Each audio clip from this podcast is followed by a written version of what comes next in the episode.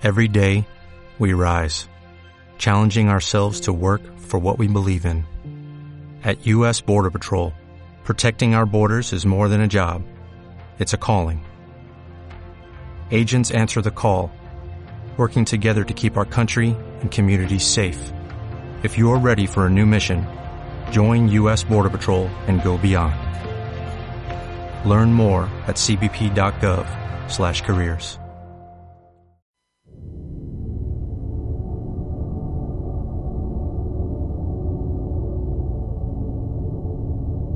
Abra su mente.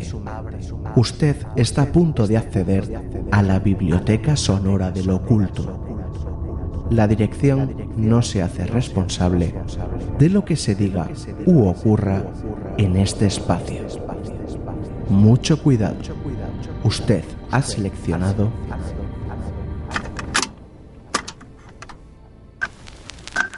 Cantabria Oculta con Juan Ramón Cayón, Antonio Gutiérrez Rivas y Alberto Martínez Beivide.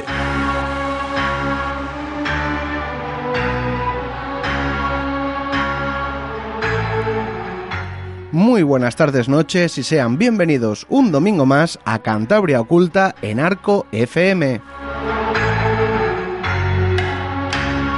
Un domingo más en el 103.2 de la frecuencia modulada y os estaremos acompañando desde las 8 hasta las 9 y media. Y en este programa número 101 de Cantabria Oculta, ¿qué nos vas a traer hoy, baby? Bueno, voy a dar una pista. Por la calle abajo van dos ratones, uno lleva aguas y otro calzones. Canta la rana, baila el sapo y toca la guitarra el señor lagarto. Hm. A ver qué será. Y Toño, hoy nos vas a traer dos temas, ¿verdad? Sí, el primero tiene que ver con la crónica negra de, Cantabria. Ah, la teníamos un poco olvidada, ¿eh? Sí, yo creo que, es uno, de vez en cuando traer un, caso de estos sí. truculentos, mm. sangrientos, y que, y que en su momento pues marcaron un poco a, la sociedad de Cantabria. Eh, vamos a remontarnos a, hace más de 100 años, eh, a un pequeña local, una pequeña localidad eh, llamada Orzales. Mm. ¿Y después? Y después nos iremos eh, un poco más adelante, también hace unos 60 eh, años, 70 años, a la guerra de Corea. la guerra de Corea, porque también allí hubo testimonios de esas extrañas luces, extraños objetos que, que les llamamos ovnis, por llamarles de alguna manera.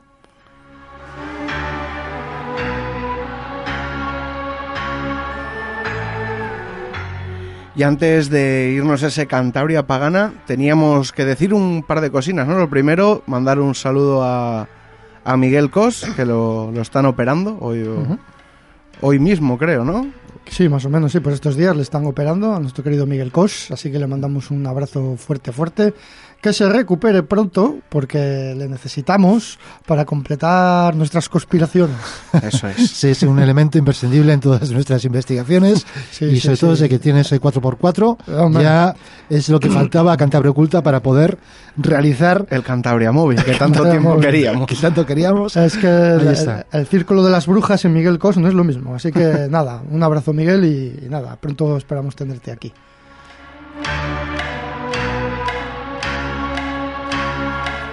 Y ahora vamos a hablar de otra cosa que va a suceder esta misma noche, ¿verdad? Bueno, pues sí, porque aunque ya saben nuestros oyentes que nosotros grabamos antes, el programa se emite los domingos. Si nos estás escuchando en directo, pues hoy es, domingo 25 de noviembre y nada más acabar el Cantabria Oculta, enchufas la tele, pones la 4... Un poquito más tarde. Bueno, cenas, sí, sí, te da tiempo, un colacao. Te da tiempo a cenar. Y pones la 4 y pones cuarto milenio. ¿Por qué, Toño? Porque eh, nuestros compañeros de Cuarto Milenio eh, pues nos se pusieron en contacto con nosotros hace unas semanas porque estaban interesados en un caso que habíamos traído aquí a Cantabria Oculta y pues nos eh, pidieron que si podíamos colaborar con ellos para hacer un reportaje sobre ese caso. Y estuvieron aquí, eso hace, ¿cuánto? Tres semanas por ahí, más o Mm. menos. ¿no? Más o menos, sí. sí. Un Bueno, mes, las sí. negociaciones pues fueron mucho anteriores, porque Sí. claro, ha habido que, que Cruces juntar... de manager, representantes. Sí, sí, unos- el caché imposible de Cantabria Oculta. Eh, no, pues claro, obviamente hay que hablar con los testigos, Claro. porque se trata de aquel animal blanco extraño, aquel, aquello que titulábamos eh, ser besti- bestia o animal o demonio. demonio, sí, el ser que se aparece en las, en las carreteras de Cantabria, que por cierto la gente se lo puede, puede ir a entrar a, la- a las plataformas de iVoox o nuestras redes sociales y puede volver a escuchar el programa. Eh, y nada, había que juntar a todos los testigos de aquella época, algunos han querido hablar, otros no. Eh, bueno, ha sido complicado, había que cuadrar fechas, ocurrieron cosas por, por el camino y al final pues lo conseguimos y justo, oye, fueron a venir cuando más frío hacía, que nos cayó una nevada, ¿verdad, Toño? A la una de la madrugada en Bárcena Mayor. En ¿no? Barce- un domingo, una madrugada, Barcelona Mayor, Nevada, espectacular. Yo pensé que no salíamos. Además, no ha vuelto a nevar. desde No, fue ese día. No, pero bueno, eso de cara a- al programa de Cuarto Milenio va a quedar muy chulo. ¿eh? Sí, O sea, sí, eso sí. Pero que sepan que, que se va a los sitios de verdad. ¿eh? Estuvimos justo donde apareció uno de los... Bueno, estuvimos en todos los lugares. Hmm. Fueron varios días de rodaje. Y... Y nada, pues que, que el equipo de Cantabria, digo, ya confundido, de Cuarto Milenio, el equipo de Cuarto Milenio se esmera en ir a los sitios exactos, o sea, que no hay trampa, No, no hay- eso- no hay- o sea, van allí, les da igual que haya que haga malo, que nieve, que tal. Ellos hacen un trabajo, yo creo, vamos, la experiencia que hemos tenido con ellos, bastante excepcional, muy bueno, ¿no? En ese sentido, bastante riguroso. Ujú, O sea, eso es. me gustó bastante. Y, y nada, incluso de riesgo, podría decirse en algún momento, porque eso no, no fue una coña. A la una de la madrugada en Barcelona Mayor hubo momentos que te, temimos que no salíamos de allí. Pues sí, porque eh, la nieve empezó a cuajar en la carretera, Sí. no íbamos preparados ni con... No íbamos cadenas, con el Cantabria móvil. no íbamos con el Cantabria móvil, que se nos hubiera sacado de cualquier, de cualquier circunstancia. Sí. Y bueno, pero afortunadamente bueno, eh, pudimos eh, realizar la, Sí. la filmación eh, adecuadamente y, y salir pitando de allí. Pues nada, pues le mandamos un, un abrazo muy fuerte al amigo Carlos Largo, que es con el, el redactor de, de Cuarto Milenio con el que hemos estado haciendo todo esto. Eh, al equipo que vino allí y también a, a la gente del, del Serafo que estuvo allí, los rastreadores, estuvieron investigando también. Y, a- y, por supuesto a todos nuestros testigos que, que tuvieron la amabilidad de, de prácticamente de colaborar casi al 100% todos. Pues sí, porque además tampoco eran, eh, fueron filmaciones por- de noche, Sí. no eran horas, Sí. eran horas un poco intempestivas para, Hmm. Eh, de manera que hay que agradecérselos desde luego esa, esa Sí. colaboración. Pues nada, este mismo 25, eh, cuarto milenio, la que esperemos sea primera colaboración con ellos, esperemos que haya más, yo creo que, que sí, que las va a haber, y nada, a ver si os gusta. Y nada, para que nuestros oyentes también nos pongan cara, ¿no? Porque estuvimos... to- todavía no lo hemos visto, igual salimos Bueno. un segundo y no se nos ve mucho. Bueno, pero igual se nos ve. Bueno, hay unas tomas en, en- en Arco FM Sí, aquí en la emisora, en el estudio grande. y por eso, pero es que no me has dejado enlazar como quería. ¡Ay! Iba a decir que nos vieran la cara o si no nos pueden seguir en nuestras redes sociales que Ahí está. también Ah, sale. Qué bien, qué bien habéis enlazado, qué bien ya todo planeado. Lo que es ser joven, ¿eh? Como hilan todavía, ¿eh, Todo Toño? hilan, Jo, vosotros ya ya nada. nada. Pues nada, vamos a recordar nuestras vías de contacto y nos vamos con el Cantabria Pagana.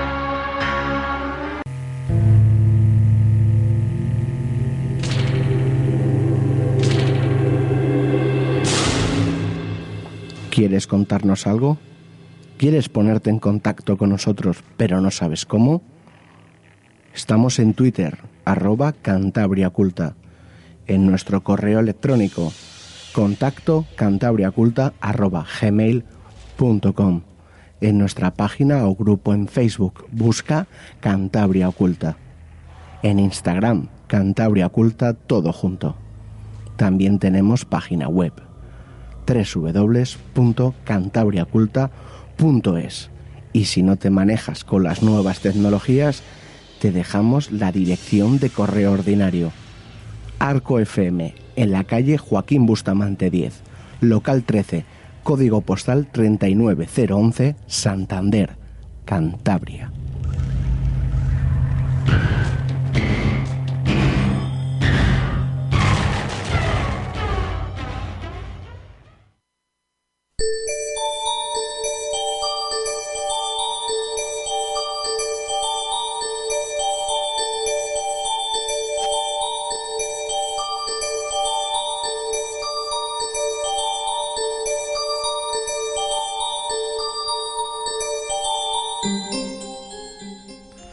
Bueno, esa retaila del comienzo igual ha despistado un poco, pero es que en ella eh, había un personaje del que vamos a hablar hoy, que es el sapo.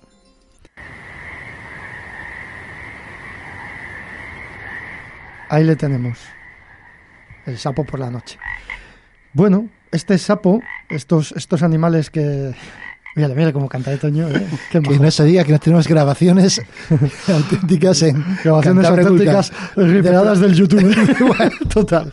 Eh, a mí quien me dijera que iba a meter sapos en Cantabria Oculta de fondo. Oye, el sapo es un, es un animal, un bicho a tener en cuenta. Sí, no, eso está claro. Sí. Bueno, eh, los sapos eh, generalmente eh, pasan todos los sitios, pero en Cantabria pasaba bastante. Estaban muy vinculados a las brujas. A las brujas y a cosas malas, ¿no? De hecho, bueno, se cuentan muchas cosas de los sapos que, que, no son ciertas del todo. bueno, sí que hay sapos venenosos a los que les puedes tocar la piel y te pueden producir unos zarpullidos y cosas de estas, pero no todos. De hecho, el sapo, pese a la mala fama que tiene, es un animal bastante beneficioso para las cosechas y los labradores. O sea que, que en ese sentido vamos a, reivindicar la parte buena del sapo, ¿no? Yo creo que también tiene que ver con un poco el aspecto un poco repugnante que tiene claro, el sapo, ¿no? Claro, lleno de verrugas, además, y además, por lo que hemos dicho, por, por vinculación con, con las brujas, que como veremos más adelante hacían cosas con los sapos, ¿no? Eh, y vamos a empezar con una cafarada, porque eh, algo que no sé si vosotros habéis hecho, pero yo, yo no lo he hecho, pero sí lo he visto hacer. A los chavales de Cantabria, de jóvenes, sobre todo a los del mundo rural, que es coger un sapo y pincharlo en un palo. Pinchas el sapo en el palo y luego el palo le pinas en la, en la tierra. Y el sapo está agonizando varios días, hasta que muere. Y, y mientras muere, no deja de mover las, las, las patas.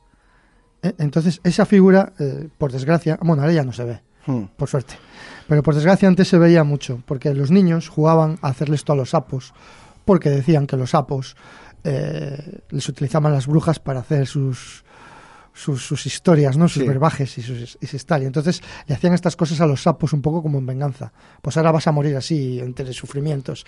Pero sí que es verdad que esto es una crueldad, que no lo haga nadie, por favor, si hay algún niño, una niña escuchando, no se les ocurre hacer esto nunca. Pero imaginaros esa imagen, ¿no? Del sapo insertado en el palo, sufriendo, moviendo las patas sin cesar. Es algo fantasmagórico casi. Bueno, pues eso era porque, claro, se, sabe, se dice que, las viejas, algunas brujas de Cantabria, eh, echaban los sapos en el puchero. Lo cocían y con eso hacían un veneno. Pero claro, era un veneno muy especial, porque era un veneno eh, muy sutil, que no dejaba rastro. Entonces, claro, el sapo pues era como un instrumento mortífero en manos de estas, de estas viejas mujeres, ¿no? De las brujas. Por eso los niños le insertaban en los palos, Pero bueno, seguramente muchas veces, siguiendo con las historias vinculadas a los sapos, vamos a ir saltando, ¿no? De una manera un poco anárquica de una cosa a otra. Todos hemos oído la expresión echar sapos y culebras. Sí. Claro, esto, pero bueno, la gente más joven igual no. Pero cuando se dice, se ha estado echando sapos y culebras, es cuando se habla mal de alguien, o cuando, cuando dices muchos tacos, o dices, dices barbaridades, ¿no? Pues ese es uno de los refranes. Hay otro refrán respecto a los sapos que dice, canta el sapo antes de abril, pronto vuelve a su cubil. Bueno, todos sabemos que los sapos eh, en invierno pues se suelen refugiar y luego cuando, cuando barruntan ellos el, el buen tiempo salen y se ponen a cantar, ¿no? También se dice que, que son capaces de, predecir eh, cuándo, va a venir la lluvia, ¿no? Y por eso hay un refrán que dice, canta el sapo, se le moja el juriacu, canta la rana, buen día de mañana. El juriacu, para que no lo sepas, es el, agujero, el hueco por donde hmm. se, escondería, se escondería él. Eh, luego hay más refranes, eh, que hay uno que dice, mm, meterse el sapo a retejador o eh, ¿quién, mete el sapo a retejador? Bueno, eh, esto viene a significar que, algo que se le viene grande a alguien, cualquier proyecto que hmm. hagas que se le viene grande. El que no sepa que es un retejador es más o menos alguien que está encargado de examinar a, gente, por ejemplo, para entrar en una logia.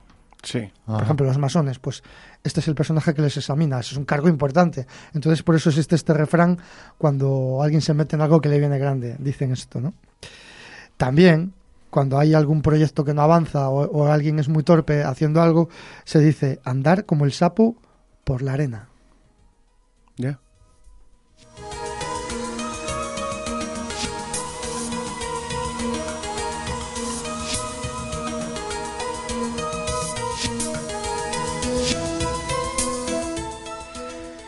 Bueno, otra, otras retailas que no son refranes, pero que también se dice, se decía, yo, yo sí que lo he llegado a escuchar, fíjate, pero no, no sé si en la forma en la que lo vamos a decir aquí, que es imitar cómo canta. Bueno, antes hemos oído cómo Hmm. canta, ¿no? Bueno, pues hay gente que, que, que la imaginación popular convierte cada, cada croar en una palabra. Y entonces la gente en los pueblos decía que los sapos, cuando hacían esto, se decían unos a otros, Perico, ¿qué? ¿Cenaste? No, tampoco yo. Es el croar, ¿no? O otra variante que hemos encontrado que dice, Sapu, ¿qué? ¿Cenaste ya? Sí, tú. No. este tipo de cosas que en los pueblos, pues bueno, pues para, pues para amenizar esas noches en, en la lumbre a los críos, o cuando llega la época de los sapos, pues cuando les oyes sacas al- a los críos y les cuentas estas cosas, ¿no? Que al final, pues forman parte de la tradición oral de Cantabria. Pero bueno, eh, al sapo, eh, aparte de estos refranes y re- de retaílas, eh, en Cantabria hay tres o cuatro cuentos o leyendas que se dice de, de- de ellos, ¿no? Una de ellas, fijaros, se hace referencia a que el, el sapo nunca ha sido como le conocemos hoy en día, con esa figura. Se dice, en esa leyenda, se comenta, que era un, un animal súper esbelto, que tenía otra, otra planta y que tenía un rabo, pero que tenía muy poquita vista, con unos ojos muy chiquitines, muy chiquitines, muy chiquitines. Entonces, claro, se encontró un día con el topo. El topo no tenía rabo de aquel entonces, pero tenía unos buenos ojos. Entonces, claro, eh, el uno quería ver mejor y el otro presumir de rabo. ¿Qué hicieron? Pues a- Se cambiaron. se lo cambiaron. Se cambiaron los ojos por el rabo. Por eso el sapo tiene esos ojos altones. El topo luce un rabo tan bonito, por el Bueno. que luego le coge el labriego cada vez que le caza. Y, eh, y claro, y el topo se quedó ciego. Eh, A mí se me antoja que el sapo le engañó un poquito a este topo, ¿eh? Sí, sí, no ganó, salió ganando. Salió ganando el sapo. El sapo Sí. es muy listucu. El sapo es muy listucu. Y además eh, lo vamos a ver. Lo vamos a seguir viendo. Eh, dentro de la tradición oral de Cantabria se recogen cuentos de estos breves que se cuentan, pues eso, en las reuniones.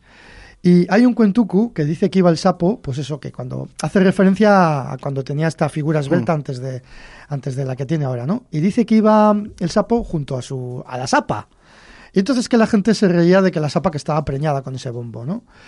Y el, el sapo, que era muy presumido, decía, sí, pero de buen mozo, reís de que la sapa está embarazada, pero está embarazada de buen mozo por sí mismo. Era un presumiajo el, el, el sapo. Y entonces aquí como que se enzarzaron en una pelea y el sapo, para no, para no pelearse, pa- para no llegar a pelearse, porque sabía que, no, que tenía las de perder, les hizo una... les dijo, se hizo un poco el chulillo. Eh, Y les dijo, ya verás que cuando pase un carro por la carretera, yo me tiro, hago de piedra y ese, ese carro se vuelca.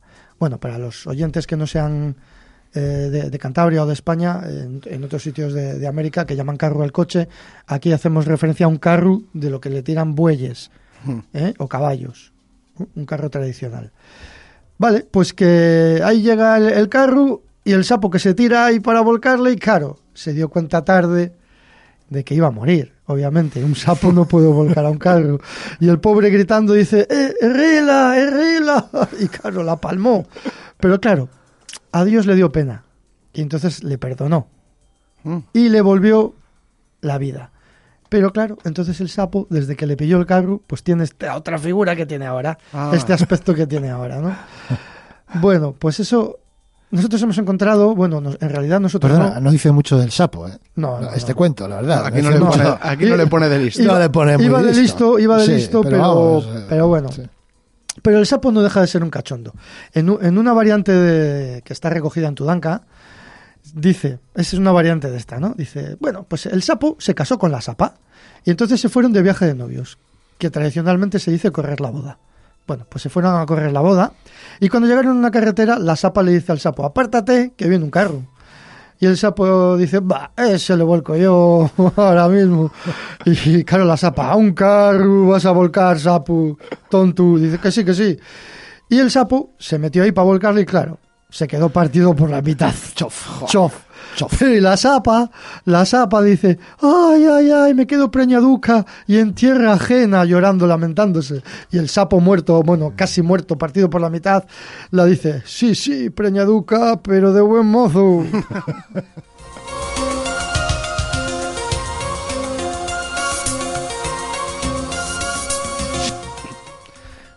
Otro cuento. Y con esto acabamos. Hoy va a ser un Cantabria Pagana breve, ¿eh? dedicado a la figura del sapo y la sapa. Otro cuento que dice, pues que habla un poquitín de, lo, de, lo, zorro que es eh, el sapo, es el cuento del sapo y la zorra. El sapo era más zorro que la zorra. ¿Por qué? Bueno, pues que cuenta, eh, también hay variantes de este cuento, ¿eh? Cuenta que la zorra iba corriendo a hacer cualquier historia y por el camino se tropezó con el sapo. Y, le dice, pero pozas, ¿qué haces? ¿Que me tropiezas? Y dice, que, pues, que, pues, ¿qué quieres que haga? Yo estoy haciendo cosas de sapos. Y dice, ¿qué, ¿qué, quieres? ¿Apostarte conmigo a correr? Decía el sapo. Y la zorra, pues claro, le dice, ¿pero a dónde vas tú, muchacho? ¿Que te quieres apostar conmigo a correr? Te voy a ganar. dice, no, no, te voy a ganar yo, dice el sapo. Dice que no, hombre, que pues venga, te acepto la apuesta. Y entonces, esta versión que está recogida en Cabuernia, le dice, te apuesto a que subimos de aquí a la cotera, a la frontal, que está por aquella zona, y llego antes que tú. Y, la zorra dice, es, un pringao. dice, venga, nos apostamos. Cogen, se ponen, digamos, como, como una especie de, línea de salida para llegar hasta la cotera, la frontal. Cuentan, un, dos, tres, salen corriendo. Y al salir corriendo, la zorra, el sapu, pegó un salto y se le agarró la cola. Y la zorra salió corriendo sin darse cuenta que tenía el sapu pegado en la cola. Y claro, la zorra iba avanzando, iba avanzando hasta que llegó a unas campucas que había allí y dice, voy a parar para ver dónde está el sapo. Miró para atrás, se volvió sobre sí misma, claro, y el sapo en la cola no le veía. Y miraba y dice, este le vamos! Dice, este está, le he perdido ya de distancia. Y sigue corriendo, corriendo, corriendo. Claro, hasta que llegan a la cotera, y justo antes de llegar al sitio donde habían quedado, que era, digamos, la meta, mm. la zorra se volvió a dar la vuelta para ver si veía el sapo. En ese momento el sapo se soltó y pum, y se quedó allí en la zona, en la zona de meta, ¿no? La zorra mirando y no le veía, no le veía.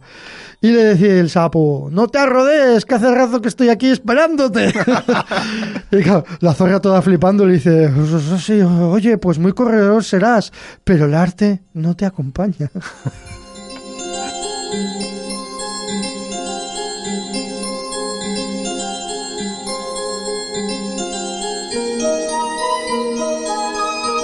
Está usted llegando al final de la cinta.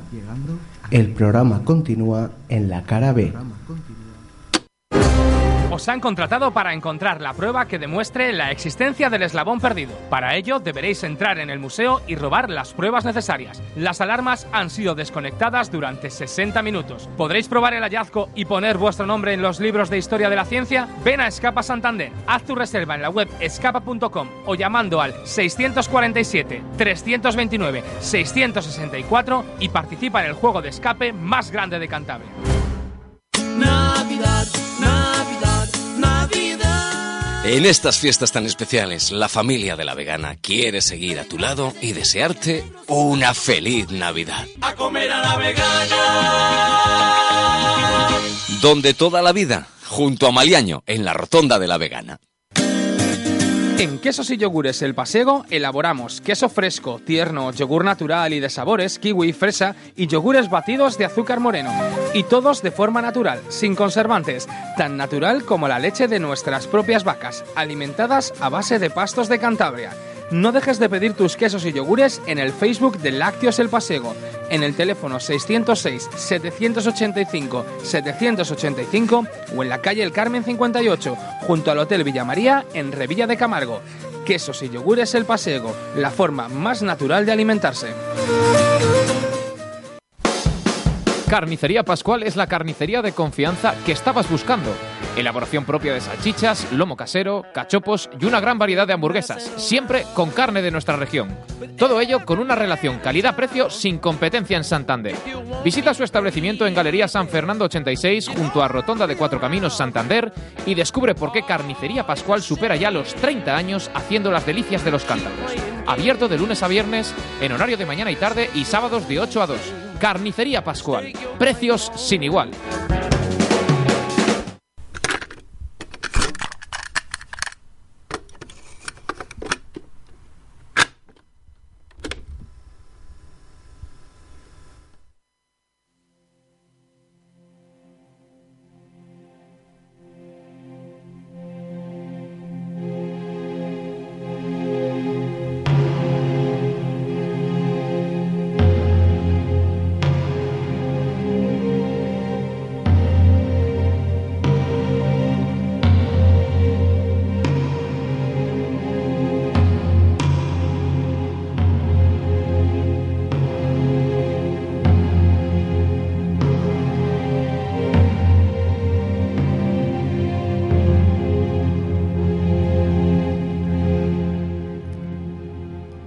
La Crónica Negra de Cantabria.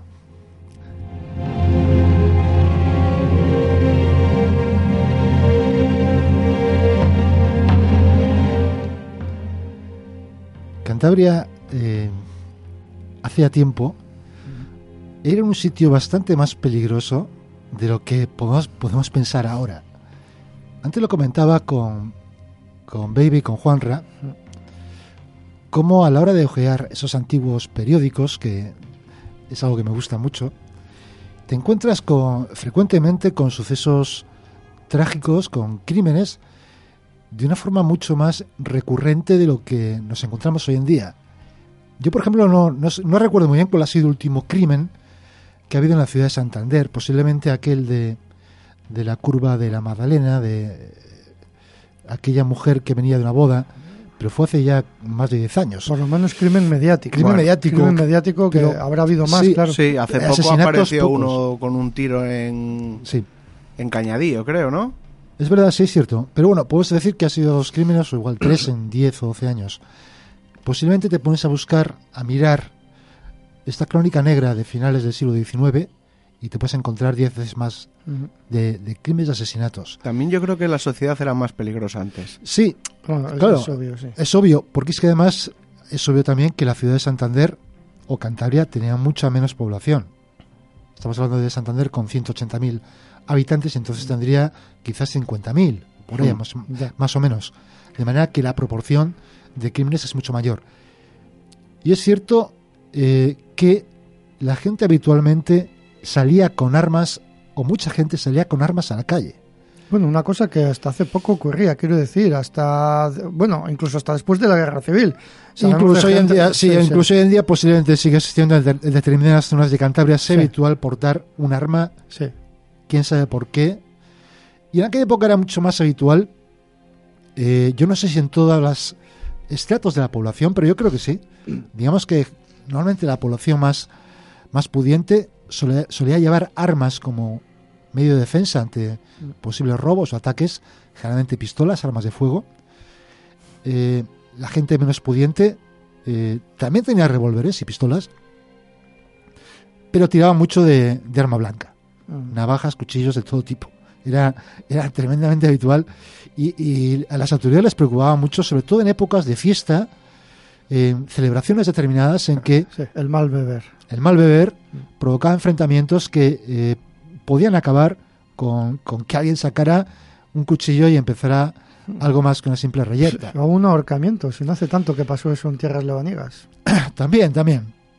Eh, de manera que eh, cuando oyes hablar a mucha gente de que, cómo está el mundo, qué mal estamos, eh, tenemos poca memoria. Tenemos poca memoria y desde aquí intentamos un poco recoger esa, esa historia que, debemos recordar, sobre todo para que no se produzca y para darnos cuenta que vivimos en un auténtico oasis de paz en general. Sí. En un auténtico oasis de paz. Me gusta que digas eso, porque muchas veces lo comentamos nosotros en, las tertulias que tenemos en cualquier momento, fuera de la radio que mucha gente vive con la fantasía de, ay, volver al pasado, ¿no? Ah, si yo viviría en otra época, viviría en la Edad Media con las espadas, claro, ven Juego de Tronos y se excitan y tal.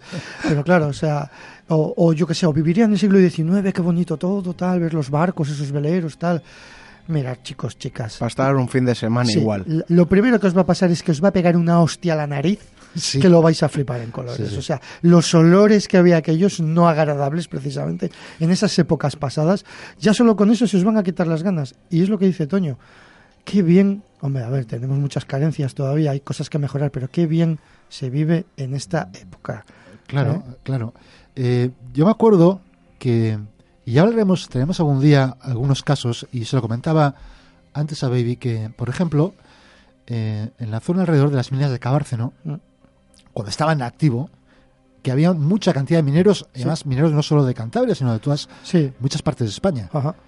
Y alrededor, pues de esos mineros, pues los mineros cobraban dinero, había tabernas, había alcohol y había reyertas y disputas. Y eran muy habituales. La verdad es que es un tema que deberíamos de indagar un poco, porque cada vez que profundizamos un pelín en torno al mundo minero, en Cantabria salen pila de historias de todo tipo, ¿eh?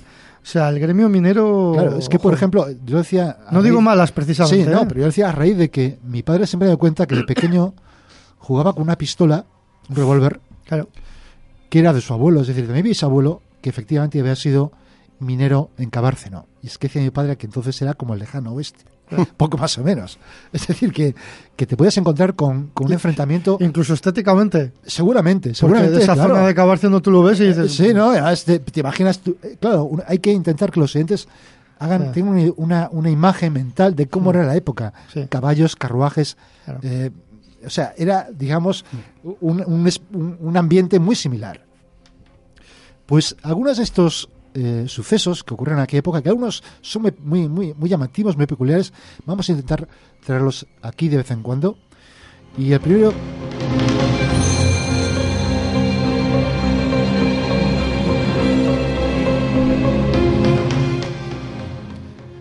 Bueno, Juanra me, me ha cortado adecuadamente para dar una pausa dramática. Iba a decir que el primero que vamos a traer es un, un suceso ocurrido a finales del siglo XIX en un pequeño, una pequeña población que hoy en día, imagino que sea incluso más pequeña ahora que de lo que era antes, que se llama Orzales, en Campo de Yuso, en que se desarrolló lo que podríamos decir que, que fue un drama por entregas. Y enseguida eh, van a entender todos los oyentes por qué.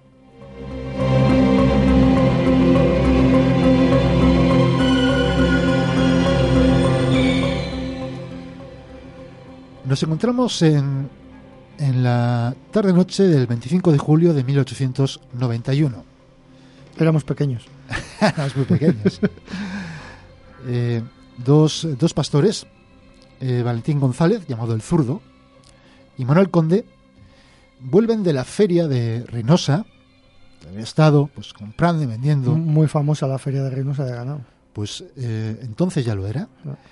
y se dirigen de vuelta a sus localidades.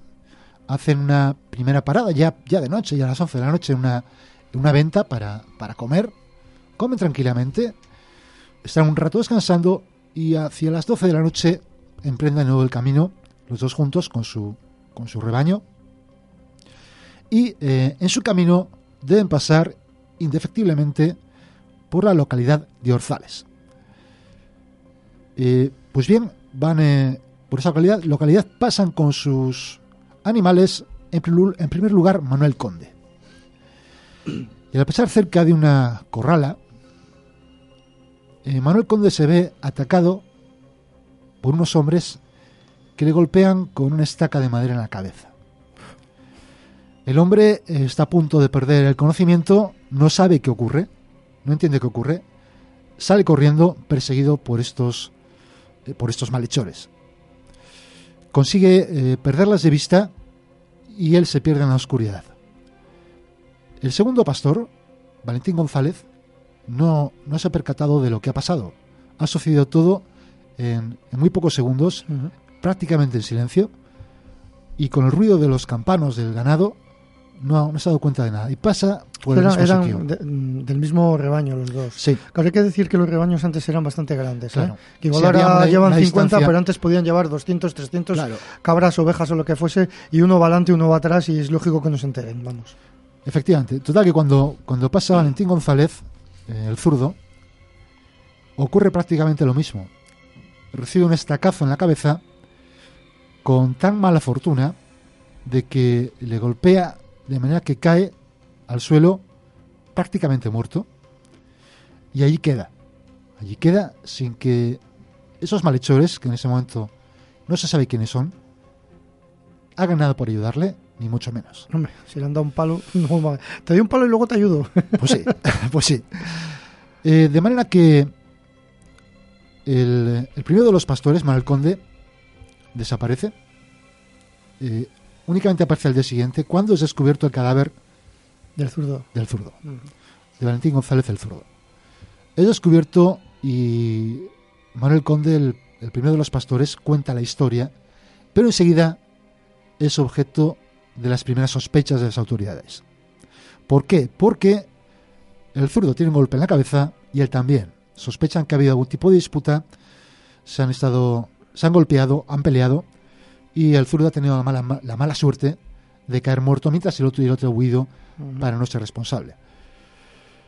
Eh, Valentín González, perdón, Manuel Conde, este pastor infortunado, alega ante, las autoridades su inocencia de, de, todas las maneras, dice que él no es más que una víctima de este suceso, pero las autoridades ante la falta de cualquier otro sospechoso no le creen.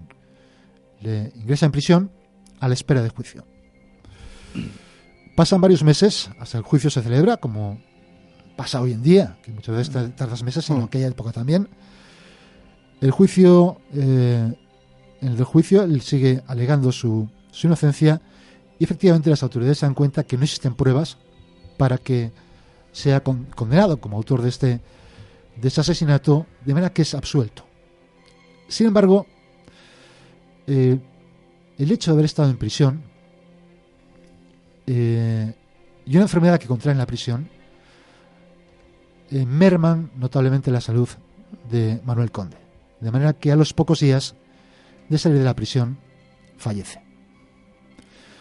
De esta manera, el único testigo, el único eh, testigo que había en ese momento de este suceso, eh, muere y el crimen queda sin, sin hallarse el culpable, sin resolución.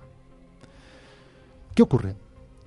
Existe una costumbre que existía entonces y existe, existe todavía, que cuando hay un fallecimiento, generalmente por causas violentas, un accidente, se suele poner una cruz, los familiares, suelen poner una cruz en el lugar donde ha fallecido esa persona. Sí, lo vemos con mucha frecuencia. en accidentes de tráfico hoy en día, ¿no?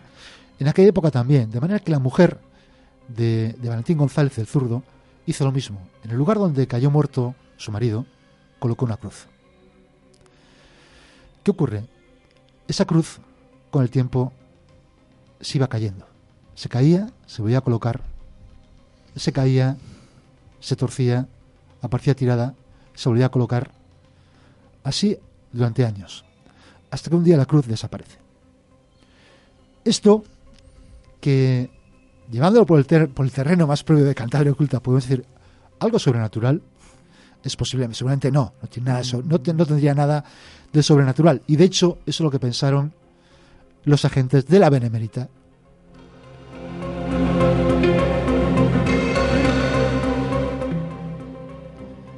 Como decía, eso es lo que pensaron los agentes de la Benemérita, que empezaron a realizar indagaciones por el pueblo. A ver si podían... Porque estaba claro que entendían que alguien, a alguien le molestaba esa cruz. alguien le podía estar recordando, remordiendo la conciencia, la presencia de esa cruz, que no hace más que recordar aquel suceso, ese crimen. Sí, como un dedo que te señala ese dedo señalaba constantemente cada vez que pasaba por allí la gente. Alguien no estaba a gusto con, ese, con esa señal. Pues eh, efectivamente, en 1907, es decir, estamos hablando... Ya han pasado unos años. 16 años después, las indagaciones de, de la Benemérita, de la Guardia Civil... Entonces se siguió investigando. Se investigó a raíz de estos sucesos, de esta porque se sospechaba que, primero, no había habido unos culpables. Alguien tenía que haber sido. Eh, se aprovechó la Guardia Civil de, de, estas, de este extraño suceso de que la cruz apareciera tirada, incluso desapareciera. Y también se aprovechó de eh, diversas tiranteces y enfrentamientos entre gentes del pueblo. Claro, hay que decir que, como bueno, lo hemos dicho al principio, que es un pueblo muy pequeño, ¿eh? Muy pequeño que, tiene 90 habitantes. En aquella época Reynosa, que es la, cabecera de la zona, también era muy pequeño, o sea, no tenía o sea, que creo que la Benemérita si se sentase en una piedra acabarían escuchando quién asesinó, porque al final la gente habla, al final son pistas, si la cruz se sigue cayendo está pasando algo, era cuestión de tiempo. Bueno, yo no sé el desenlace, ¿eh? Pero es cuestión de tiempo que acaben llegando a algún lado, no sé. Pues efectivamente, como bien dices tú, la Guardia Civil escuchando y como digo aprovechando eh, diversas eh, tiranteces y enfrentamientos ah. por cuestiones, imagino, de lindes, de cualquier tipo que sucede en los pueblos. Lo que sigue pasando hoy en día. Que siguen pasando hoy en día. Entre los diversos participantes en este hecho, al final eh, coincidieron en que los autores de este hecho estaban allí mismo, en Orzales.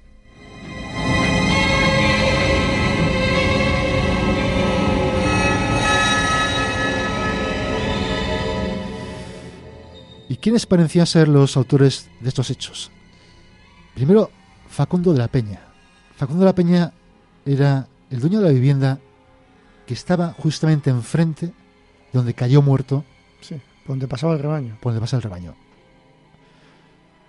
Eh, Facundo de la Peña, Félix Gutiérrez, Braulio Álvarez, Ildefonso Álvarez y Santiago López. Unos cuantos, ¿no? Varios. Al parecer, aquella noche del 25 de julio de 1891, esta cuadrilla estaba reunida allí a las tantas de la mañana. Vete a saber qué estaban haciendo. Estarían, supongo, posiblemente bebiendo o una de las cartas. Y oyeron el campaneo de los campanos, el sonido de los campanos. Y al parecer, Facundo de la Peña, que era un poco el líder, el cabecilla de esta partida de malhechores, parece ser que dijo: Ahí vienen los pastores. Vamos a darles destacazos.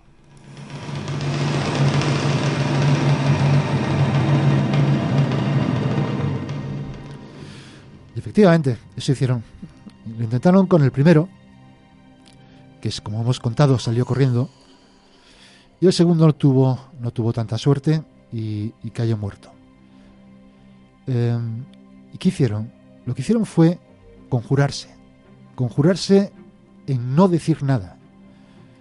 De hecho, Facundo, Facundo de la Peña, como líder de esta cuadrilla, se dice que, que les dijo, no hablar de esto ni a padres, ni a madres, ni a novias, ni a amigos, puesto que no ha habido voces, ni gritos, ni cosa alguna más que el ruido de los campanos.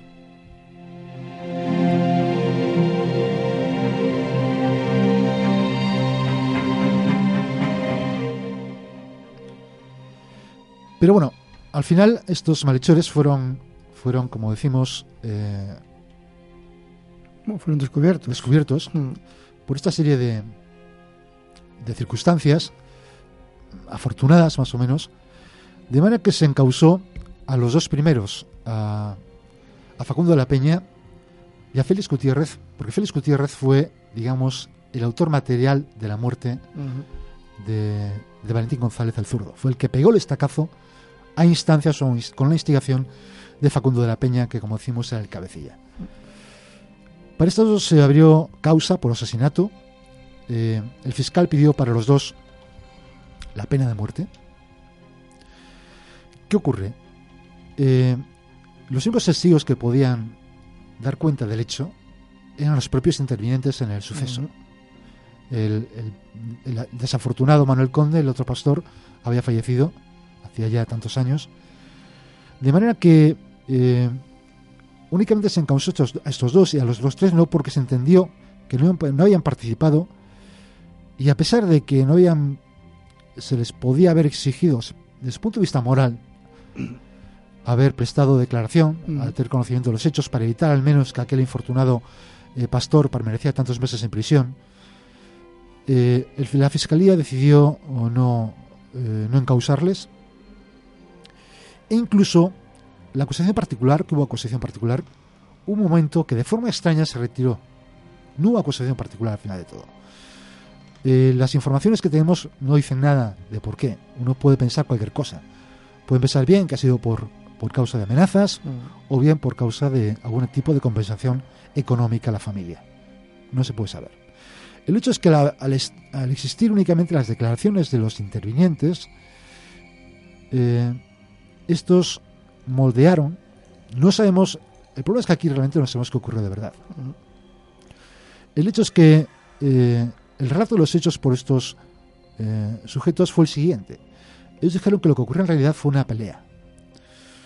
Una pelea en la que el pastor, Valentín González el Zurdo, se enfrentó a ese Félix Gutiérrez y que decía que Valentín tenía, el zurdo tenía fama de hombre violento, de hombre, además un hombre corpulento, y este Félix Gutiérrez pues era, poco más o menos que un alfeñique y que le vio echar mano en el cinto a la faja, digamos, de, que, llevaba el pastor, y temiendo que sacara un arma, eh, pues le golpeó, con tan mala fortuna de eh, provocarle la muerte.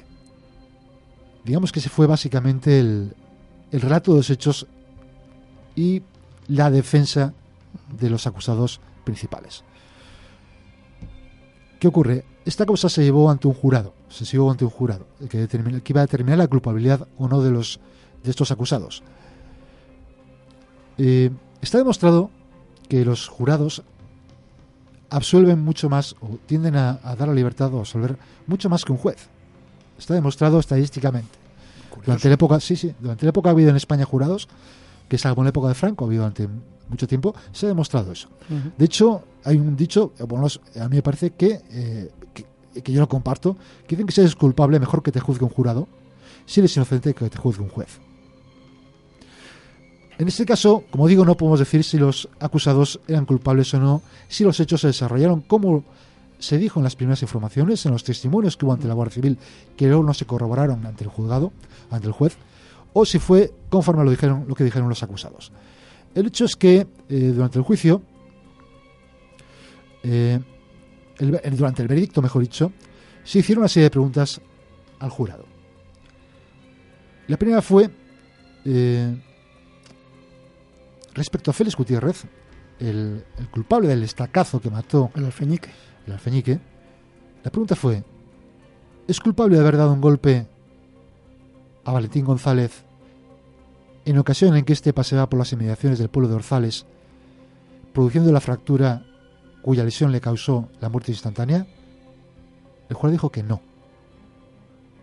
Así.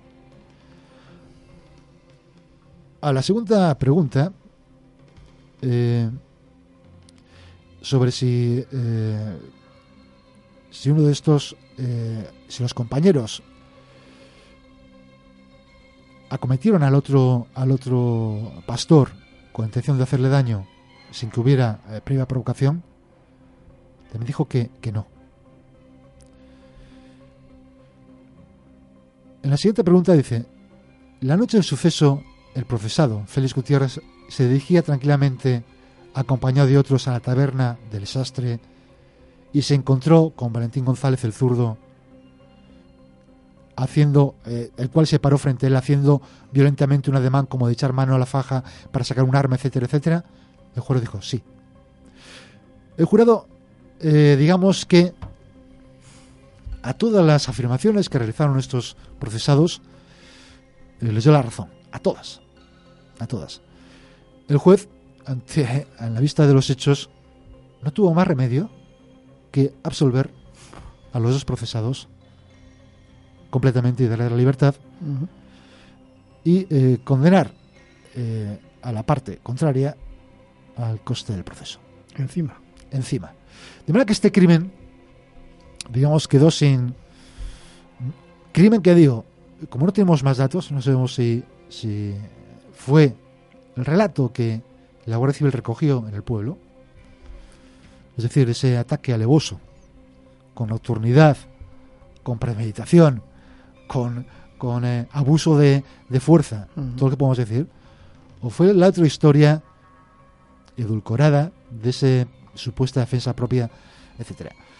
Únicamente podemos decir que este, este suceso, la verdad es que en aquel momento sé que ocupó bastantes páginas de los periódicos como no podía ser de otra manera.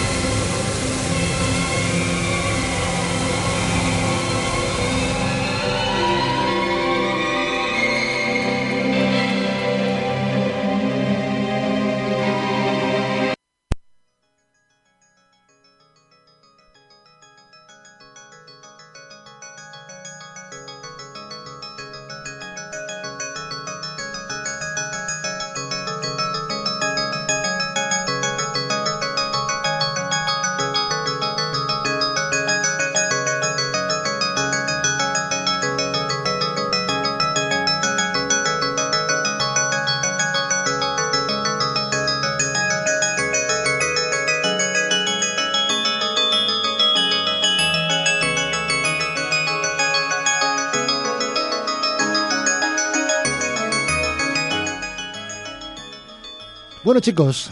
Te ha tocado trabajar a ti hoy a tope, ¿eh? Me ha tocado trabajar, un poquitín. Ahora hablar de Corea, ¿no? ¿eh? Vamos a hablar de la guerra de Corea. ¿La buena o la mala? Entonces estaban peleando a saber cuál era la buena y cuál era la mala. una buena batalla ahí entre el 50 y el 53. Bueno, yo recordar que, recomendé antes en Historia que hicieron un podcast sobre la historia de la guerra de Corea, que me parece fundamental para, para, vamos, para entender lo de la guerra, lo, lo de antes y lo de después. Yo recomiendo ese podcast. Es una guerra muy interesante porque además yo creo que fue la primera guerra en que intervinieron tropas de la ONU, de las Naciones mm. Unidas. Hubo tropas turcas de todas partes. Eh, eh, fue una, una guerra además que, que estuvo a punto de provocar una, una guerra nuclear. Sí. De hecho, eh, MacArthur quiso tirar la bomba atómica contra los chinos. Y le dijeron, quieto parado, quieto parado, no, no, no te pases. Y, fue una guerra que estuvo a punto de perder Estados Unidos y luego estuvo, estuvo a punto de ganarla. Y al final quedaron como quedaron, que realmente es una guerra que no ha acabado. No, el armisticio, está, la guerra no, no ha dejado de estar, sigue en, declaración de guerra, teóricamente. Pues eh, pues en esta guerra, además es una guerra que, supuso también un cambio o una evolución, eh, sobre todo desde el punto de vista del armamento aéreo. Eh, por primera vez se enfrentaron eh, cazas a reacción unos mm. contra otros, porque si bien el primer caza a reacción operativo, el Messerschmitt 262 de, de la Luftwaffe alemana, ya había intervenido en la Segunda Guerra Mundial desde 1944 prácticamente y con gran éxito con a pesar de que los motores que tenía bueno eran como eran. eran como eran creo que duraban ocho horas de funcionamiento nada más. Luego se quemaban eh, bueno y todos los que murieron. Muchos que no volvieron vamos. Pues eh, esta fue la primera la primera guerra en que se enfrentaron por primera vez cazas de combate a reacción además claro eh, ya estamos hablando de velocidades cercanas a mil kilómetros por hora muy superiores a los que alcanzaban bueno, cercanas a las que alcanzaba el Mercedes 262 realmente, pero muy superiores a, a, las velocidades habituales en, los combates durante la Segunda Guerra Mundial. También estamos hablando de los primeros combates a reacción en el aire. Exactamente, pues eso te digo. Y, además... Eh, y tecnológicos, por así decirlo, los combates más cercanos a la tecnología que conocemos hoy. Sí, todavía eran parecidos, bastante parecidos a los, a los de la Segunda Guerra Mundial, porque no había misiles dirigidos prácticamente. Pero un día tenemos que hablar también de los fallos de los transpondedores, los, los identificadores, los IFF, que se daban entre ellos y no se daban ni cuenta. De hecho, eh, después en la guerra de Vietnam, la directiva de los de los de la Fuerza Americana era no atacar un avión hasta que no vieras que llevaba pintado. Sí, sí, sí. Con lo cual, todos los misiles que tienen de media distancia no servían para nada. Es que habían, se habían zumbado, habían batallones que se habían matado entre ellos y eran todos del mismo bando. O sea. bueno, pues eso. Los, además, fue una, fue una sorpresa para los occidentales, sobre todo por los americanos, creían que tenían, como suele, como suele pasar, que tenían la tecnología más puntera. Hmm. Sobre todo con el, el F-86 Sabre que el caza más avanzado de la época. Y se encontraron de repente con una desagradable sorpresa, que los soviéticos tenían el MiG-15 y se habían vendido a los chinos y lo tenían los coreanos. Bueno, realmente eran pilotos chinos, incluso dicen que pilotos soviéticos también combatieron en la guerra de Corea porque no dejaba de ser una forma de entrenarse mm. para el posible enfrentamiento con Estados Unidos que ya se mascaba en el aire. ¿no? Pues eh, nos encontramos con, con, eso, con esta sorpresa del F-17 que era un avión tremendamente ágil, muy potente en muchos aspectos, muy superior al F-86 Sabre americano. De manera que esto hay que tenerlo también en cuenta a la hora de hablar de lo que vamos a hablar ahora, que es de observaciones de objetos extraños, ovnis, objetos volantes no identificados durante la guerra de Corea. estamos hablando de gente que habría visto había esa reacción que no sabían ni lo que eran. Muchos, seguramente no, claro. Muchos seguramente eran la primera vez que veían un avión a reacción, la hmm. primera vez que veían un avión volando a esa velocidad. También. De manera que eh, eso hay que tenerlo en cuenta. Claro. Pero vamos a hablar de, una, de un suceso dentro de la guerra de Corea que hace pensar, eh, es un suceso realmente extraño si ocurrió tal como ocurrió, porque todos estos testimonios eh, realmente eh, extravagantes o, bizarros que se, diría, que se diría ahora, hay que aceptarlos con cierta cautela, cuando mínimo. Durante un frío invierno, eh, en, enero de 1987, eh, en Chicago, Francis Wall, que era un ex soldado de primera clase de, que había servido en la guerra de Corea,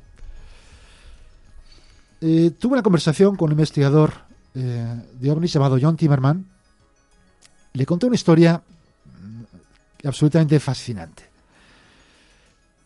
Eh, Francis Wall eh, trasladó a, este investigador a la primavera de 1951 en plena guerra de Corea.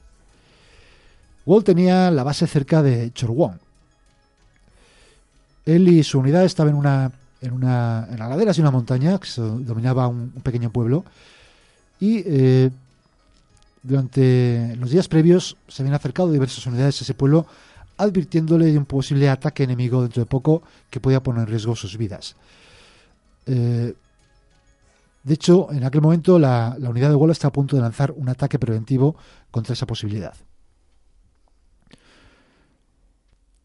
Tenía bastante razón en, cuanto a pensar que estaban que podía haber un ataque porque ese ataque, se, ese ataque se produjo y empezaron a recibir descargas de artillería eh, tremendas.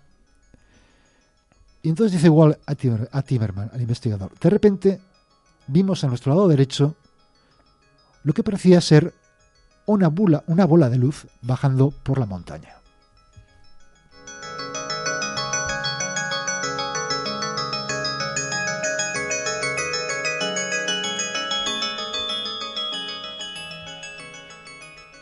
Bueno, los hombres de, de Wall, de ese soldado, continúan observando el objeto un poco perplejos porque este flotaba en, el aire tranquilamente, aparentemente entre el medio de las explosiones de artillería que, lo rodeaban. Parecía que no hacía, no hacía mella en él. Y de repente empezó a acelerar eh, dramáticamente eh, de una manera que, que, Wall no, comprendía, ¿no? le parecía absolutamente extraño. Dice que este bombardeo duró 45 minutos, estando ese objeto allí. Entonces, una vez terminado ese bombardeo, el objeto de eh, el brillo naranja que tenía se empezó a dirigir hacia donde estaban ellos. Tenía una luz pulsante que al acercarse cambió de color a, un azul eh, verdoso muy intenso. Como buen americano, Wall solicitó a sus superiores permiso para disparar es un buen principio. Muy buen, principio. Veo algo raro. Le disparo. Tú. La piedra. La piedra, él, como si tenía. tiene fusil, pues. pues bien, él tenía, efectivamente, tenía un fusil, eh, un rifle Meuro, con balas de chaqueta metálica, como la película, chaqueta metálica. Eh, un rifle M1 de 7.62, calibre 7.62, a punto de disparo. Y se sorprendió porque oyó el, la bala golpear algo que le pareció metal, había dado el objeto. Y para eh, su sorpresa, eh, pareció que le había dañado de alguna manera. Y, algo que, claro, no puede entender porque había estado en medio de las explosiones sin que le pasaran a ese objeto y de repente con una pequeña bala parecía que le había derribado. Y era todo muy extraño. Estaba haciendo un muerto. Es posible. De hecho, el objeto empezó a moverse de forma como errática y las luces que tenía se encendían y apagaban de forma aleatoria, con un movimiento, una forma extraña.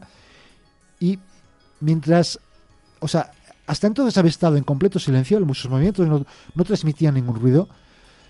Eh, Wall dijo que en aquel momento de repente se empezó a oír un sonido como de locomotoras diésel acelerando. Un sonido eh, estruendoso. Eh, la unidad dijo, aquí va a pasar algo. Y efectivamente, en aquel momento fueron atacados.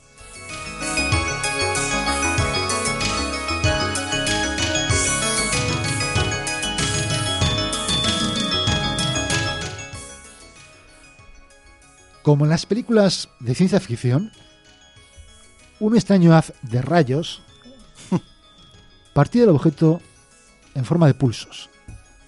Decía Wall que estas ondas solo eh, se, podían ver visualmente, pero solo cuando se dirigían directamente a uno.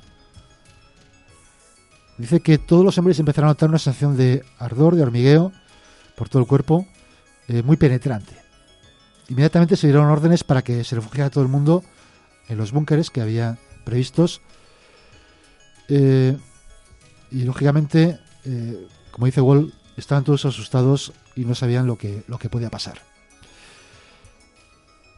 durante la bueno, durante ese, ese ataque, tiempo que pasó después, observaron ese objeto a través de las mirillas que tenían en el búnker. Eh, ese objeto seguía flotando, brillando, como buscando a, los hombres, y de repente, en cuestión de segundos, como suele pasar con este tipo de objetos, salió disparado hacia arriba con la velocidad del rayo y desapareció.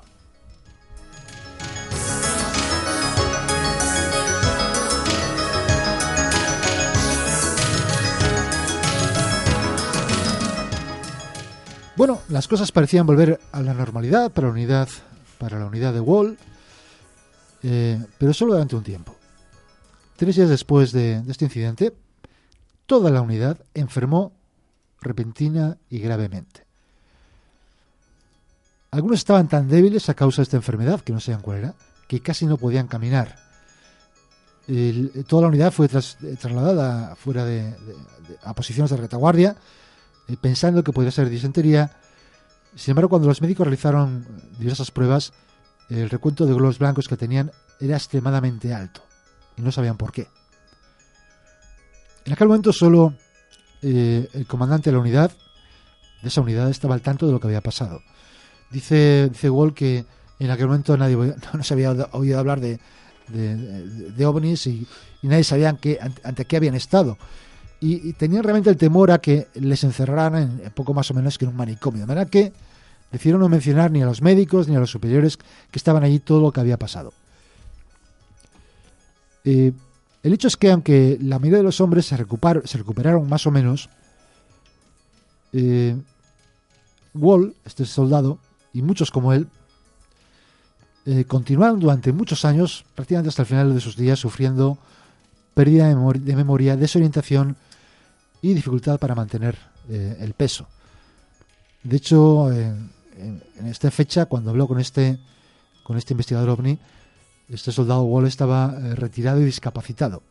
No podía haber una vida normal debido a esta extraña afección que, que, desde la guerra de Corea estaba sufriendo. Aparte de eso, también eh, se puede pensar o se puede creer que Wall sufría estrés de combate. Puede ser. Está claro, vamos, está claro por algunos testimonios de, su mujer que, alguna vez cuando veían, cuando veía pasar aviones, de vez en cuando le daba la neura y, tiraba a la mujer y, aleja al suelo, pensando que, que podían atacar, ¿no? Algo que, muchos, muchos de los que han vivido situaciones de combate suceden. Dicen que él, él era una persona feliz antes de ir a la guerra y que volvió convertido en otra persona totalmente distinta. Ahora tendremos que hablar, porque es muy interesante, de qué forma tan distinta afecta la guerra a unas personas y a otras. Porque a la vez que nos encontramos generalmente con la normalidad de las personas, que una guerra le supone una, experiencia traumática y que cambia sus vidas, que algunas personas lo llevan mejor que otras, para otras personas eh, es una auténtica fiesta. Y por ejemplo, eh, aunque no tenga nada que ver con el tema que estamos hablando, eh, el nacimiento de los ángeles del infierno viene directamente de los veteranos de la Segunda Guerra Mundial. Muchos de ellos procedentes de, aviones de combate o soldados que habían estado en primera línea, que se encontraron que en 1945, cuando acabó la guerra, volvían a sus localidades y se enfrentaban a trabajos más o menos rutinarios, fuera de toda la excitación, del riesgo, de, la, de la locura del combate, de lo que ellos decían también, que oído hablar algunos de ellos que decían, claro, cuando estás en combate puedes hacer casi lo que quieras lo que quieras. Y eso se unió a que de repente cientos de miles de motos Harley Davidson, excedentes del ejército, se vendían a precio tirado. Mm.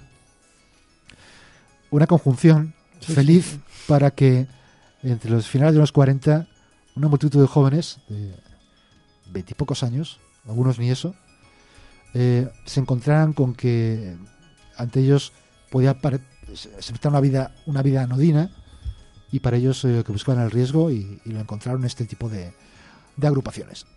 Un día tenemos que hablar de ello porque es bastante interesante. Pues bien, esta es una, una de las experiencias que, ocurrieron en la guerra de Corea, que no es ni mucho menos la única.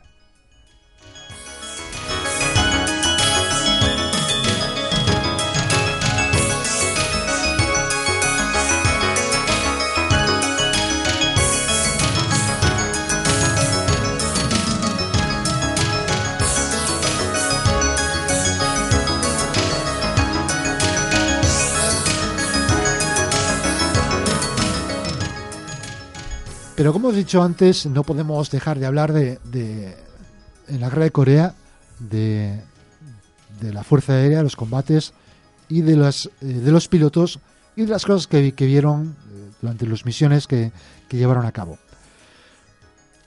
Varios meses antes este incidente de, que hemos hablado, de Wally de su unidad, en septiembre de 1940, por ejemplo, una misión de combate a primera hora de la mañana eh, se encontró con la describió como dos grandes discos que se acercaban eh, a este avión, que era un avión de, de la Marina de los, de los Estados Unidos.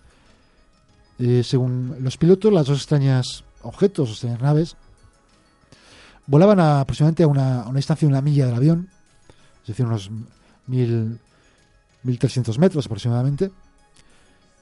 Eh, y de repente se dirigió directamente, esas dos naves se dirigieron directamente hacia el avión, como para realizar una especie de inspección. Eh, según ellos tenía apariencia de un, de un, espejo plateado con una especie de resplandor rojizo y en la parte inferior del objeto había un círculo negro que a diferencia de, del resto de la nave no, no ofrecía ningún reflejo. Varios meses después, eh, en 1951, en julio, poco antes de las 11 de la mañana, llegó un informe de cuatro pilotos estadounidenses diferentes en cuatro ubicaciones separadas y al mismo tiempo de una gran bola verde brillando intensamente con, con, reflejos rojos y que pronto se volvieron azules. Este objeto se movía a una tremenda velocidad. Eh, la explicación oficial de los militares fue que lo que vieron fuera un meteoro, lo cual puede encajar. Sí. Puede encajar porque estos brillos azulados, eh, incluso verde que luego tiende azulado, uh -huh. lo, lo, podemos encontrar en bastantes eh, observaciones de meteoros. Yo, de hecho, hace pocos meses vi un meteoro de ese color, además haciendo una, un movimiento extrañísimo, como, como en, en, haciendo una especie de espiral en el cielo. Eh, duró nada, un medio segundo, pero fue muy llamativo. Eh, esta serie de, de, observaciones fueron bastante recurrentes a lo largo de toda la guerra de Corea. Eh, por ejemplo, en algún momento de septiembre de, mil, de septiembre octubre de 1951, no sabe muy bien la fecha exacta, frente a las costas de Corea, un radar de la Marina de los Estados Unidos detectó un ovni que empezó a rodear eh, la flota en la que se encontraba eh, este buque. Este objeto eh, registró velocidades superiores a, a, a, mil millas por hora, es decir, 1.300, 1.500 kilómetros por hora. Una velocidad superior a la que podía alcanzar cualquier avión no, no. de la época. Sí, sí, está claro. No excesivamente más, pero sí, muy superior. Pero es que además este objeto eh, se paraba repentinamente, quedaba quieto, eh, de manera que eh, no, sabía, no supieron explicar de qué se trataba. En total, 14 operadores de radar separados registraron este objeto, lo cual es bastante significativo. Los casos se suceden eh, a lo largo de toda, como decíamos, a, toda, a lo largo de toda la, la, guerra. Por ejemplo, la tripulación de un avión B-29 eh, reportó el avistamiento de una esfera de color naranja claro que a veces cambiaba a un tinte azulado y dice que tenía como un movimiento interno como de gases ardientes, algo que también podría encajar con algún tipo de meteorito o objeto incandescente sí. que estuviera entrado en la Tierra. También, pero también con cualquier objeto que vaya a reacción. También, efectivamente. o sea, con el, con el, con la, ver un, un, avión a reacción sí. en la parte posterior, pero efectivamente. Aquí vamos a encontrarnos con un caso en que ya el, el tipo de ovni es más, eh, digamos, más tradicional. En la tarde del 24 de febrero a las, eh, a las 11 y 15, no sería la tarde, sería la mañana, un ovni cilíndrico, ya estamos hablando de, de un tipo de ovni más reconocible, más uh -huh. típico, ¿no? Que brilla de un color eh, azul claro, estuvo a la vista de, también de un, de un navegador de un B-29 durante los 45 segundos. No obstante, este objeto dice que tenía un tipo de escape gaseoso y, y que pulsaba rápidamente. Eh, decía que eh, estuvo cerca del avión, llegando a estar a, unos, a, unos, a un kilómetro quizás del avión, pero que eh, en un caso le consideró que pudiera ser eh, ninguna amenaza. Dice que tenía una velocidad muy superior a la que podía tener cualquier tipo de avión en aquel momento. Hay que decir que durante este tipo de durante la guerra de Corea este tipo de observaciones fueron consideradas por los aliados, por el gobierno americano, como posibles, eh, lógicamente, posibles aeronaves enemigas, hmm. posibles aeronaves soviéticas en experimentación o chinas que estuvieran experimentando con eh, tecnología como hacían ellos, robada a los científicos nazis, de manera que no se aquí digamos que el fenómeno ovni casi acaba de empezar, de manera que todos estos fenómenos digamos que se les buscó una explicación racional. Con posterioridad a la guerra se supo que no, que la tecnología soviética no estaba en disposición de tener este tipo de, desarrollos, este tipo de, desenvolvimiento de aeronaves con estas capacidades, de manera que muchos de estos casos quedaron como, como inexplicados o se les asoció algún tipo de explicación natural, como hemos dicho, meteoritos o algo similar.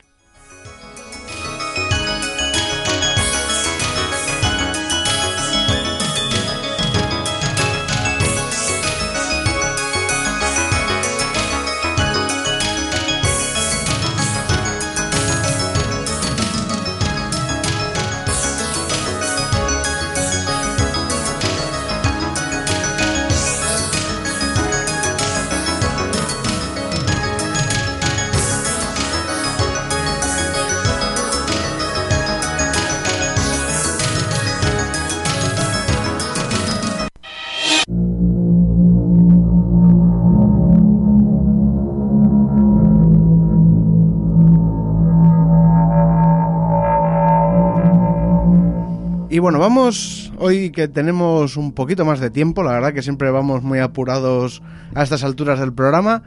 Hoy nos vamos a tomar un poco una pausa y vamos a, hacer una sección o, una parte que solíamos hacer en el programa que era de recomendaciones. ¿Ah, sí? Estaba muy olvidado por nosotros, la verdad. Porque siempre no tenemos tiempo. Generalmente llegamos muy apurados. Y hoy que estábamos más tranquilitos, vamos a hacerla. Baby, ¿empiezas tú, por ejemplo? Venga, va. Bueno, ya sabéis que a mí me gusta mucho el tema de la ilustración, porque yo soy ilustrador y mm. me gustan mucho los cómics. Eh, a mí me gusta más la palabra TVO, soy viejuno. Y voy a recomendar uno que me parece una maravilla de, las mejores, de los mejores que he visto hace tiempo, que vosotros habéis visto parte porque os lo mandé un poco por WhatsApp, que lleva por título Julio Verne y el astrolabio de Urania. Es verdad.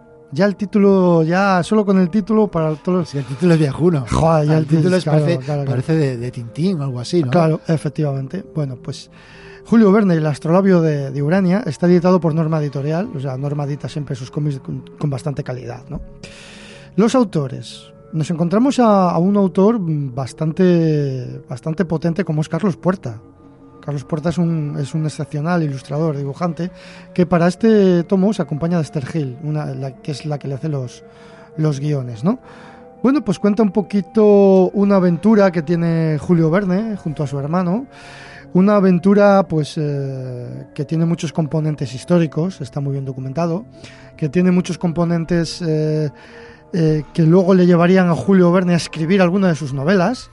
Con lo cual, todos los que sean fans de la obra de Julio Verne, este cómic me parece imprescindible, le tienen que tener. Y si no te has leído todos los libros de Julio Verne, también, solamente por el, guion que es precioso y, las ilustraciones, que es que te, quedas parado en cada viñeta un buen rato viendo todos los detalles, eh, pues merece la pena. Eh, acaba de salir nada, hace un mes o escaso.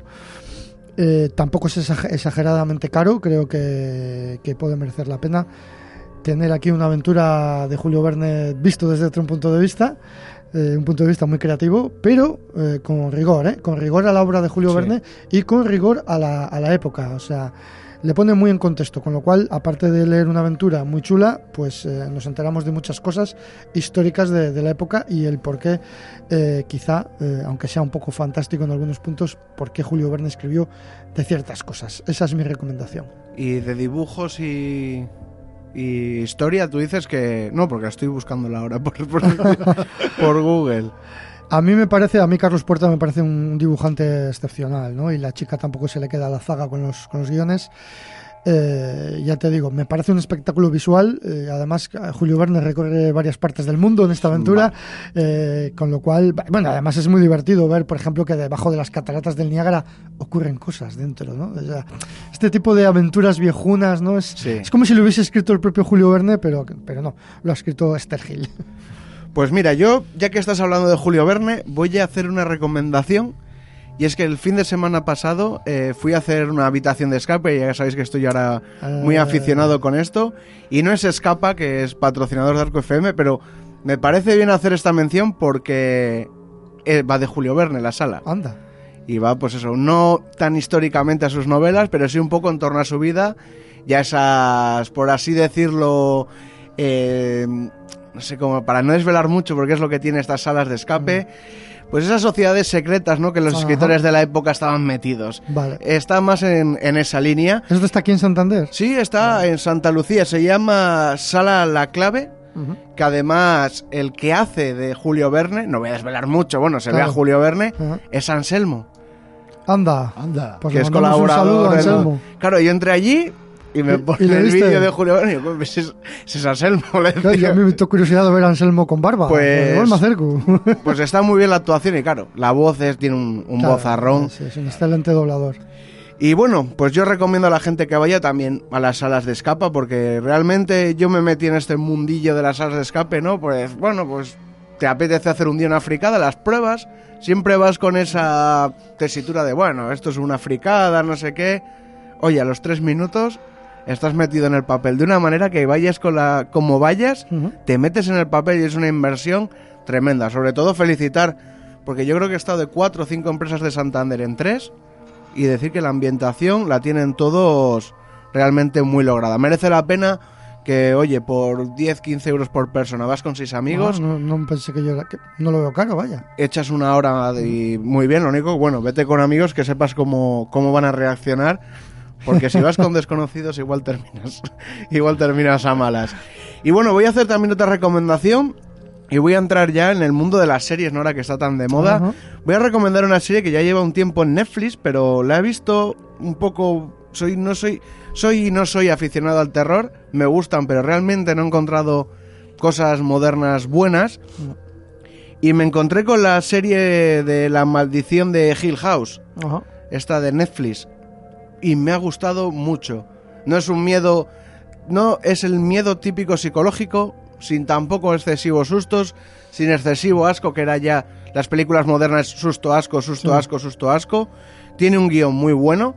Y aparte, bueno, me gusta también porque creo que vosotros si la veis os vais a sentir muy identificado con un personaje que es un investigador paranormal que, que no cree en nada. O sea, nos sentimos ahí con el... Bueno, es de mente abierta, lo deja siempre caer, bueno, puede ser, pero eh, en el primer capítulo, en el segundo, se le ve en un caso que dice, bueno, esto no es esto, esto es el, eh, hay humedades, no sé qué, tal cual. Ah, sí, sí, sí. sí. O sea, Tal, tal cual. Puede ser de Cantabria Oculta. Tranquila, tranquilamente. Y realmente, bueno, son 10 capítulos de hora a hora y 10 cada uno. Se ve muy ligerita. Y mi pareja, que no le gusta nada el terror, le, le da miedo y asco, la ha disfrutado conmigo y me ha dicho, mira, me ha llevado algún susto, bueno, pero la he podido aguantar bien. Bueno, a mí me has convencido. Yo creo a que mí también. está bastante bien. Está en Netflix, que bueno, si no, ya sabéis que hay otras vías que yo no recomiendo para, para poder verla. Bueno, yo voy a recomendar eh, un clásico. Eh, ya recomendé la otra vez otro libro clásico que, era, que fue Dune. Mm, Voy a recomendar otro que quizás es más clásico todavía, que es la saga Fundación de Isaac Ah. Asimov. Me cago en. Tú lo, tú lo has leído, ¿no? P- No, estoy a No. la mitad. Es la mitad. Es que yo creo que de todas maneras eh, la saga Fundación fundamental son los, Mm. los tres primeros. Los Toño, primeros- Toño los cuando recomienda digamos. se tira años a la, a la espalda. Sí, ¿eh? sí, sí. Hombre, es que, Se Es tira que, unos es que mira lo que ha recomendado. es que la ¿eh? saga Fundación, claro, es que la saga Fundación te encuentras, igual que hablamos de Doom, que había muchas cosas que luego Mm. Lucas, George Lucas tomó Star Wars, sí. prestado a Star Wars, es que en la saga Fundación es que hay un imperio galáctico, es que hay una la, la capital del imperio galáctico se llama Trantor, es una ciudad entera, que es eh, un, un planeta entero, que es una ciudad clavado a la capital, Sí. Coruscant. a Coruscant, clavada. Eh, hay una serie de, de personas con poderes muy similares A los Jedi. a los Jedi. Es decir, no es una, no es una- no son novelas de acción, realmente algo de acción, pero no son novelas puramente de acción. Y, pero yo creo que es una referencia eh, importante, muy importante. Y, a, mí, a mí me encantaron. Yo lo leí hace muchísimos años Sí. y me encantaron. Y sigo releyendo de vez en cuando, fíjate.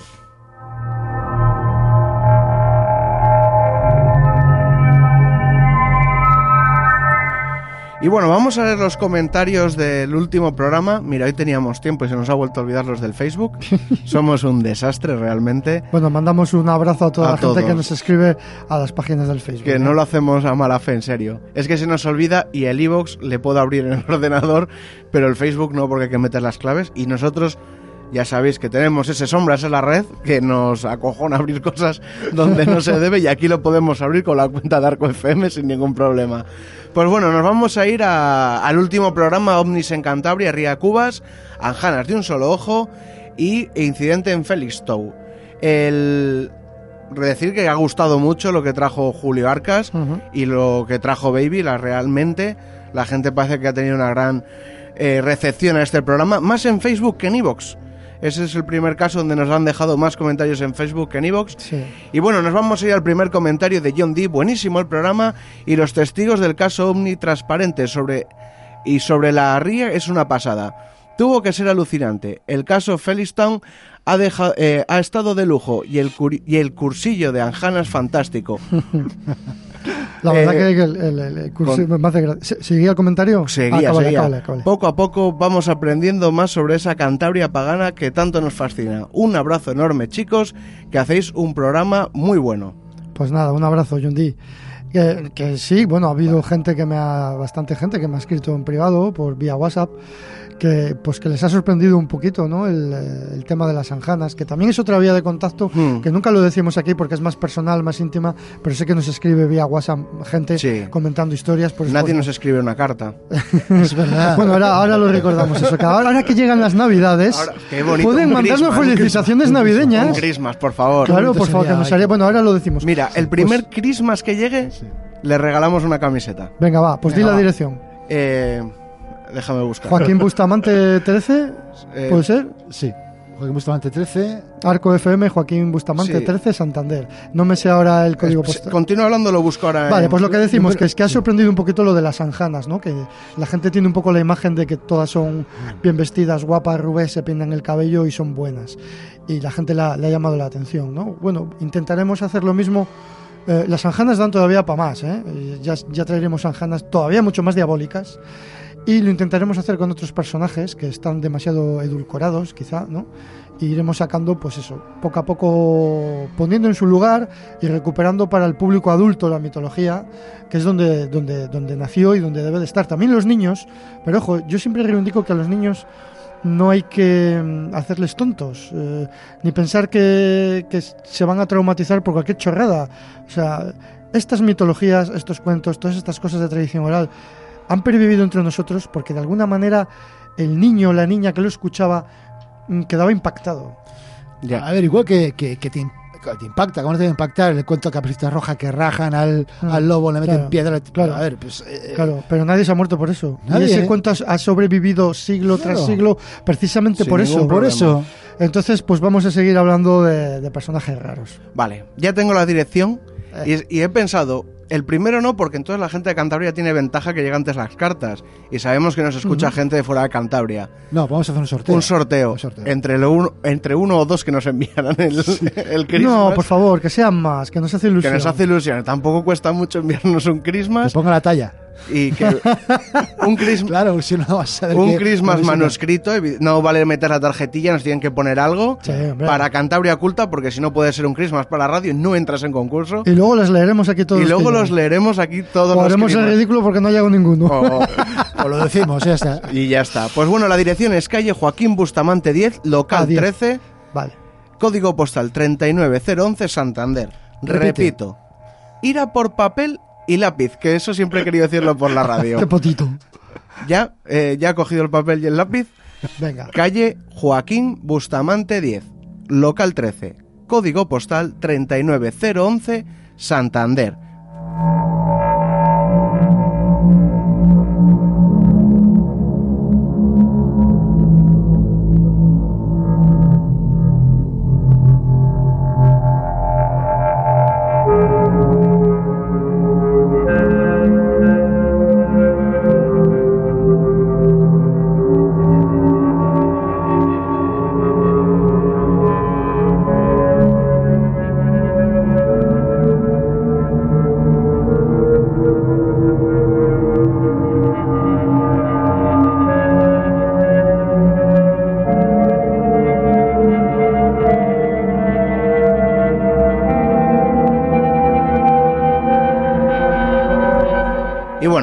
Hemos subido aquí música que me están echando la bronca, que dicen que hay más comentarios.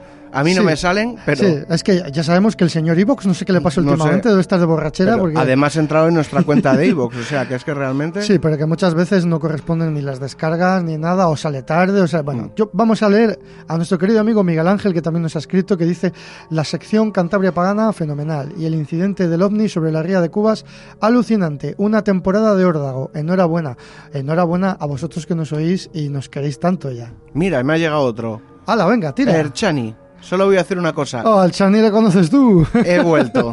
Sí, ya sabemos quién es. Bueno, y voy a leer los me gusta de este, de este programa.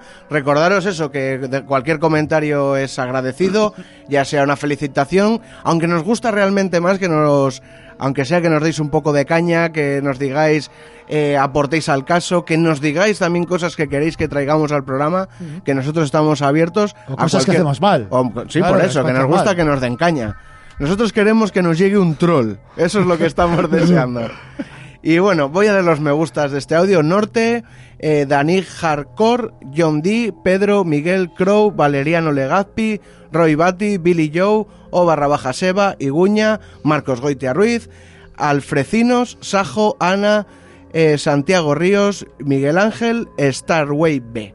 Mira, Roy Bati, hace mucho que no nos escribes, ¿eh? Te vamos a pasar digo, ¿eh? una faltita.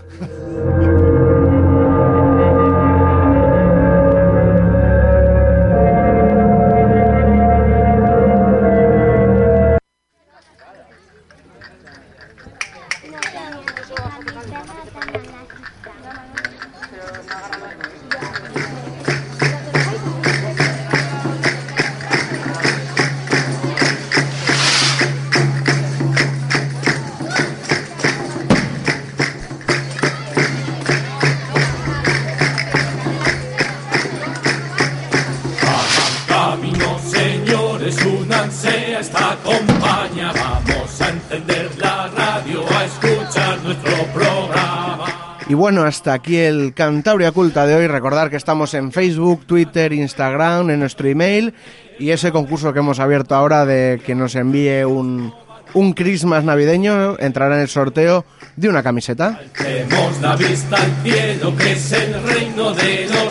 Que este audio y todos los audios de Cantabria Culta, menos el primero porque lo borré por error, están en iVox. buscáis Cantabria Culta en el buscador y ahí están todos los audios. Desde el trasmundo de extrañas apariciones y de nuestras tradiciones. Ah, es que me hace mucha gracia eso de que te has cargado el primer programa. Me lo cargué el año- Vamos a tener que hacer una, Me remasterización. Me lo Bueno, cargué el año pasado. Pues nada, le volvemos a hacer. No, no, yo no estuvimos estaba. hablando Toño y yo de volverlo a subir y daba vergüencita. ¿De qué hablasteis en el primero? Pues ni ma- ¿Del 11S puede ser? Porque Puede- puede empezamos ser. un 17 de septiembre, eso sí me. Sí, sí. Empezasteis fuerte, ¿eh? Pues bueno, pues, pues Sí, pero es, un poco patético el programa en sí. Entonces, es el primero. La- lo borraste a posta. No, no, no, no, no, real- realmente estaba borrando... ¿Qué primer- estaba borrando? O- un- otro podcast que dejó el... Sí. Claro, cuando aquello estábamos todavía en la radio online, que ahora la habían abandonado, digo, pues nada, fuera todo. Y empecé a borrar, a borrar, a borrar, y me cargué... fue el dedito. Y me cargué el primero. Pero bueno, sé que Toño tiene una copia de seguridad. Efectivamente. O sea, que existe. Existe. Bueno, bueno, pues nada. Si enviáis un Christmas No, deja, deja ya de, de- No, que eso suena más a castigo que otra cosa. Déjalo. eh, con la camiseta, igual hay un disquete si entra con el primer programa. Uf, no escribe nadie.